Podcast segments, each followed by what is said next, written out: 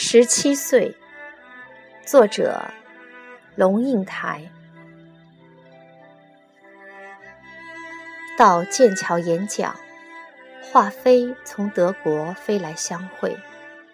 希斯罗机场到剑桥小镇还要两个半小时的巴士车程，我决定步行到巴士站去接她。细雨打在撑开的伞上，白色的鸽子从伞沿啪啪掠过，走过一栋又一栋16世纪的红砖建筑，穿过一片又一片嫩青色的草坪，到了所谓的巴士站，不过是一个小亭子，已经站满了候车躲雨的人。于是，我立在雨中等。两只鸳鸯把彼此的颈子交绕在一起，睡在树荫里。横过大草坪是一条细细的泥路，一排鹅摇摇摆摆地往我的方向走来，好像一群准备去买菜的妈妈们。走近了，才赫然发现，它们竟然不是鹅，是加拿大野雁，在剑桥过境。接连来了好几班巴士，都是从希斯罗机场直达剑桥的车。一个一个从车门钻出来的人，却都不是他。伞的遮围太小，雨逐渐打湿了我的鞋和裤脚，寒意使我的手冰凉。等候的滋味，多久不曾这样等候一个人了？能够在一个陌生的小镇上等候一辆来自机场的巴士，里头载着自己十七岁的儿子，挺幸福。他出来的时候，我不立即走过去，远远看着他到车肚子里去行礼。十七岁的少年，儿童脸颊。那种圆鼓鼓的可爱感觉已经被刀削似的线条所取代，棱角分明。他发现了我，望向我的眼睛，既有感情，却又深藏不露，很深的眼睛。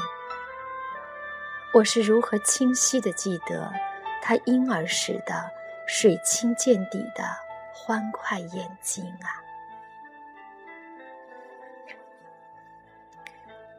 我递过一把为他预备的伞，被他拒绝。这么小的雨，他说会感冒。我说不要。细细的飘雨濡湿了他的头发，我顿时失神。自己十七岁时，曾经多么强烈的憎恶妈妈坚持递过来的雨伞。放晴后，我们沿着康河散步。徐志摩的康河，原来是这种小桥流水人家的河，蜿蜒无声的，汩汩穿过芳草和学校的古堡，走到一条分支的小溪沟，溪边繁星万点，葳蕤茂盛的野花覆盖了整个草原。这野花。不就是《诗经》里的迷芜，《楚辞》里的江离？涉过浓密的江离，看见水光粼粼的小溪里，隐约有片白色的东西漂浮。是谁不小心落了一件白衬衫吗？走近看，那白衬衫竟是一只睡着了的白天鹅，脖子。蜷在自己的鹅绒背上，旁边一只小鸭独自在玩水的影子。我跪在江里丛中拍摄，感动的眼睛潮湿。华妃一旁看着我泫然欲泣的样子，淡淡的说：“小孩儿，到国王学院对面吃早餐。”典型的英式早餐送来了，炒蛋、煎肉、香肠、蘑菇、烤番茄，又油又腻。我拿起刀叉，突然失声喊了出来：“哦，我明白了！”他看着我，原来简单的面包果酱早餐称作欧陆早餐，是相对于这种重量英国早餐而命名的哦。他笑也不笑，说：“大惊小怪，你现在才知道啊。”然后。慢慢的涂果酱，慢慢的说：“我们不称英国人欧洲人呐，他们的一切都太不一样了。英国人是英国人，不是欧洲人。”走到三一学院门口，我指着一株瘦小的苹果树说：“这号称是牛顿那棵苹果树的后代。”他说。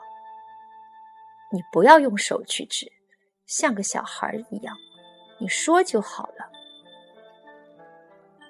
从中世纪的古街穿出来，看见几个衣着鲜艳的非洲人围成一圈在跳舞，立牌上贴着海报，抗议津巴布韦总统的独裁暴力统治，流亡国外的人数，经济下跌的指标，看起来耸目惊心。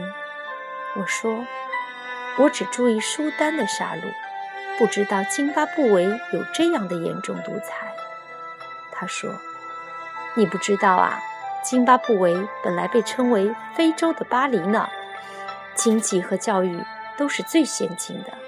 可是穆加贝总统的高压统治，使津巴布韦现在几乎是非非洲最落后的国家了，而且饥荒严重，很多人饿死。”经过圣约翰学院，在一株巨大的栗子树上，我发现了一只长尾山锥，兴奋地指给华妃看。